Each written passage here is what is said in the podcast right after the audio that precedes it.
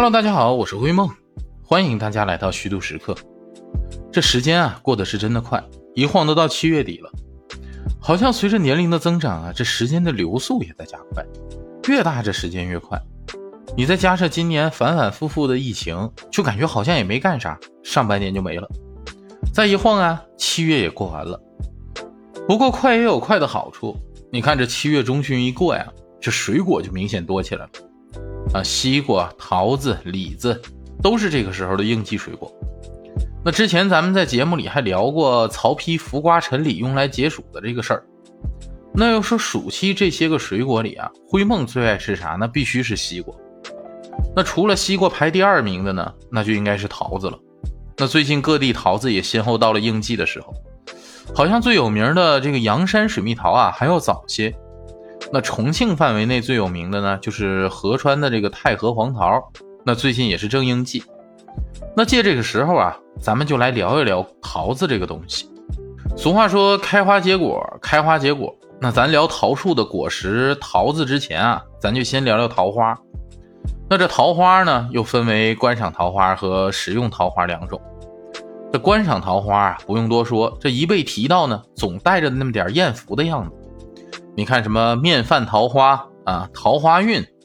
那说异性缘好但又没啥结果的呢，又叫烂桃花。这个寓意是从啥时候开始的呢？灰梦觉得呀，估计挺早，得差不多得在周朝啊，还是在西周就得开始了的事儿。你要问我根据呢，也简单。你看咱中国文学史上最伟大著作之一《诗三百》啊，就《诗经》啊，里边就有这么一首叫做《桃夭》的。就说呀，用桃花来形容新出嫁的女子。你看这里边啊，是这么写的哈：桃之夭夭，灼灼其华；之子于归，宜其室家。桃之夭夭，有逢其实；之子于归，宜其家室。桃之夭夭，其叶蓁蓁；之子于归，宜其家人。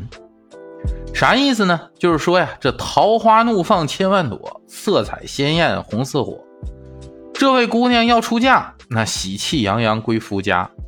桃花怒放千万朵，果实累累大又甜。这位姑娘要出嫁，早生贵子后嗣旺。桃花怒放千万朵，绿叶茂盛随风展。这位姑娘要出嫁，夫家康乐又平安。估摸着呀，就是从这首诗开始，咱们的桃花啊，就和爱情这两个字纠缠在一起了。那观赏桃花虽然总象征着男女的爱情，但最让他们出名的呀，还得是咱们四大风流才子之一的唐伯虎、唐寅。人家的诗写桃花就别出心裁，不写爱情，反倒写出了一份放荡不羁来。你看人写的哈，桃花坞里桃花庵，桃花庵下桃花仙。桃花仙人种桃树，又摘桃花换酒钱。酒醒只在花前坐，酒醉还来花下眠。半醒半醉日复日，花落花开年复年。你看看，这是一种什么样的风流境界呀？不过这种境界呢，说着容易，做着可难。哎，不信你想想，各位年少青葱的时候，一说起以后的梦想，那好多人都说我长大要开个咖啡馆，啊，开个小酒馆。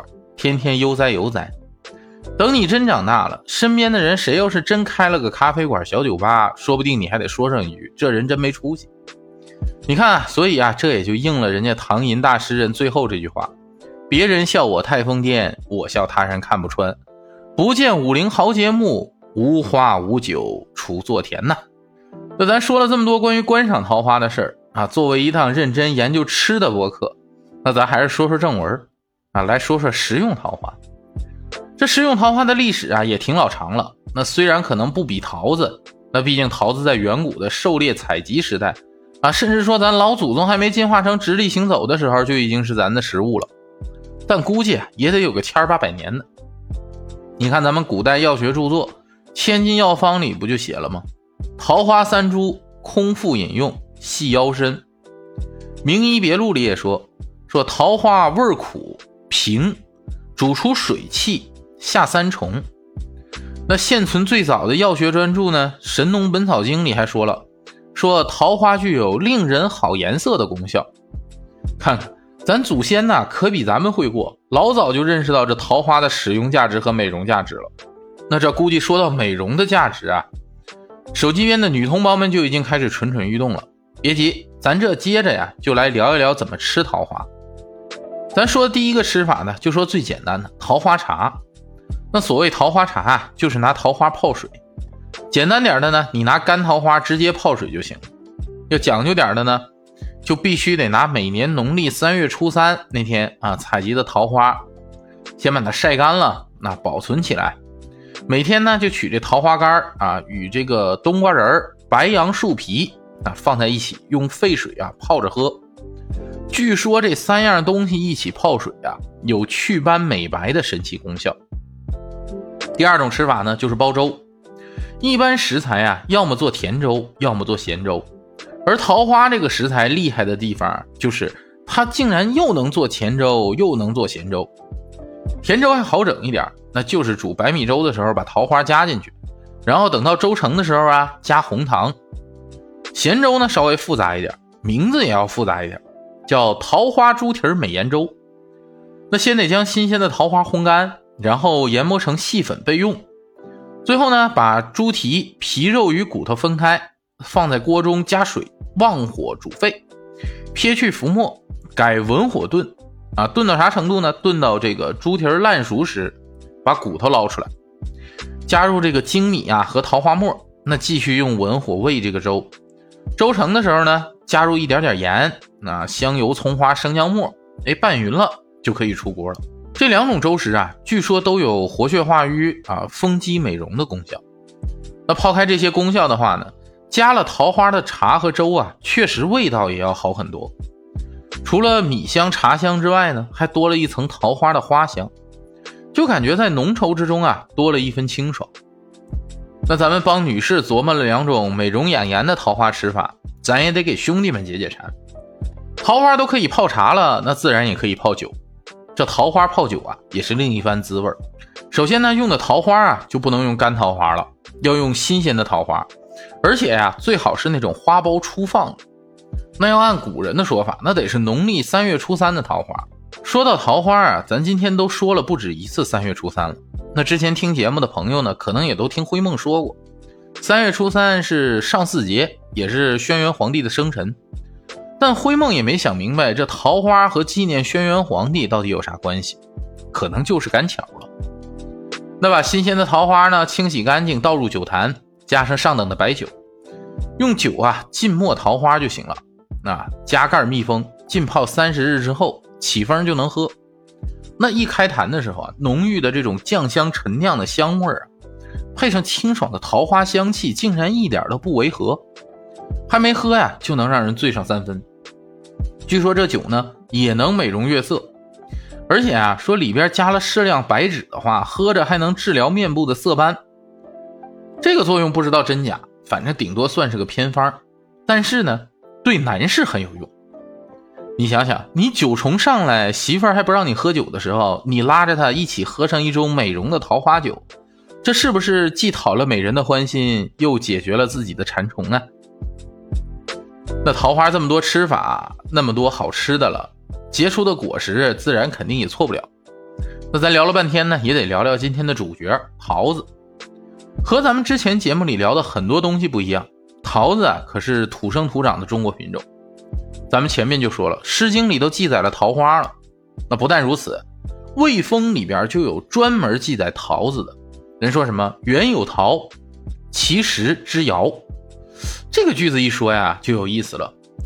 园子里边种桃，那自然是人工栽种的。那种桃为园呢，那就则表明一个事儿，就是有种植规模了。那其他的古籍里，什么《管子》《尚书》《韩非子》《吕氏春秋》，甚至《山海经》里都有关于桃树的记载。这就说明啊，在远古的时候，黄河流域基本上都已经种桃树了。而且《礼记》里呢还说，当时啊已经把桃列为祭祀神仙的五种果子之一，啊李子、梅子、杏、枣还有桃。那中国最早记载桃树品种的古籍呢？哎，其实还是《诗经》。《诗经·尔雅·释草篇》里就写了：“毛是冬桃，四是山桃，那《西京杂记》里也写了，说公元前一世纪啊，汉武帝在京城修建了这个上书院，群臣百官贡献的异果中呢，就有秦桃、京城桃、柴文桃、双桃等桃树品种。那到了郭义公著的《广志》之中啊，又增加了冬桃、秋桃、香桃、赤桃。那随着嫁接和栽培技术的不断提高啊，那桃树的品种更多了。到了贾思勰的《齐民要术》里啊，记载的桃树品种就有二十多个。那宋朝的这个《洛阳花木记》里，光洛阳一地的桃树品种就接近三十个。那公元二世纪之后呢？咱们中国人民培育的这个桃树啊，就沿着丝绸之路，从甘肃、新疆啊，经中亚就向西传到波斯了。从那儿呢，又引种到了希腊、罗马、地中海沿岸的这些各国。之后啊，又传到了这个法国、德国、西班牙。那一直到公元九世纪啊，欧洲种植桃树才比较多。那公元十五世纪的时候呢，中国的桃树啊，也终于横跨了英吉利海峡啊，被引进到了英国。那同为四大文明古国之一的印度桃树啊，也是中国引种的。唐僧啊，也就是玄奘大师所著的这个《大唐西域记》里，就曾叙述了关于桃树引入印度的传说。那公元一世纪的时候啊，远近驰名的这个斯契特国王啊，加以色迦当政的时候，中国甘肃一带的商人呢，就经常到印度去，那就带去了丝绸制品和各种水果，那其中就有桃。那这个故事啊，至今还在印度广为流传。哥伦布发现新大陆时候呢，这个桃树又随着欧洲的移民进入了美洲，啊，但最开始啊，桃树品种不适应美洲的气候，开花多结果少，所以也就没怎么发展。那到了二十世纪呢，美国的园艺家啊，从中国引进了四百五十多个优良的桃树品种，那通过杂交和嫁接啊，选育了适合他们的良种，那美国瞬间就厉害了。那成了全世界最大的桃果主要生产国之一。那到现在呢，全世界已经有近百个国家种植桃树了。所以说呀，咱中国桃可以说是桃李遍天下了。这桃子对人的好处，咱就不用多说了啊。反正说桃花的时候啊，那些好处基本桃子都有，甚至还更多。什么养阴生津呐，活血化瘀呀，都有。唐代的药物学家孙思邈呢，哎，就是那个骑龙跨虎、手捻着针的药王爷。还把桃子称为肺之果，还说肺病宜食之。那按中医称肺呢是焦脏，呃，喜湿润，恶干燥。那桃肉呢味甘酸，性温，对慢性的支气管炎啊、肺结核等出现的干咳、咳血啊、慢性发热、盗汗这些症状都有很好的治疗作用。可能正是因为桃子这么多好处吧，咱们中国自古以来呢都是把桃子作为吉祥的象征。你看，首先因为桃子这个子繁而易直的特点，咱们中国人就把桃子作为多子多福的象征，也喻指婚姻。那这就解释了为啥咱前头《桃夭》这首诗要用桃花形容新嫁人的少女了。而且呢，受先民这个万物有灵观念的影响啊，人们赋予桃子镇鬼辟邪的作用。你看咱们传统的门神里啊，那个神书玉律，他住哪儿啊？咱们《河图洛书》里就写了，说桃都山有大桃树，盘曲三千里，上有金鸡，下有二神，并直猥琐，似不祥之鬼，禽奇之属。你看是不是和桃子有关？而且咱传统宗教道教的典籍里对付这种邪祟呀，那不都得用桃木剑吗？你想想，现在咱们道士在咱们心中的形象是什么样？那都得是身着道袍啊，背背桃木剑，那一副仙风道骨啊。当然了，桃子最出名的象征还不是这俩，最有名的那是象征长寿。在传说中，桃子是神仙吃的果实，那吃了头等大桃，可与天地同寿，与日月同庚；吃了二等中桃呢，可霞举飞升，长生不老；吃三等小桃子，也可成仙得道，体健身轻。也就是因为这个传说呀，桃子也被称为仙桃、寿桃。你看，所以到了现在，咱寿星的形象，那手里不还得捧着一个寿桃呢？不是？而且咱耳熟能详的啊，《西游记》里咱孙大圣大闹天宫，那不就是因为王母娘娘蟠桃盛会没叫他吗？那最后还专门定住七仙女，结果还啥也不干，就去偷桃子吃，把一个蟠桃园的桃子全吃光了。当然了，别看桃子背后的文化底蕴、文化背景那么深，但说到底就是你说出花来，它还是咱们日常吃的水果。所以吃法上呢就比较简单了，你直接洗了吃啊，复杂点的话，你做成果酱、做成奶昔、做成布丁，那都是不错的选择。但是关于桃子啊，还真有一种其他水果完全没办法替代得了的吃法——黄桃罐头。那听到这儿，你可能就说了：说桃子这么多吃法，那而且市面上罐头那么多种，灰梦咋就非得把黄桃罐头拉出来说，说它是不可替代的呢？可能就是因为灰梦是东北人，这东北的黄桃罐头啊，那就是仪式感的象征。如果说最近很流行的那句话啊，就脱口秀演员李雪琴说的，说宇宙的尽头是东北。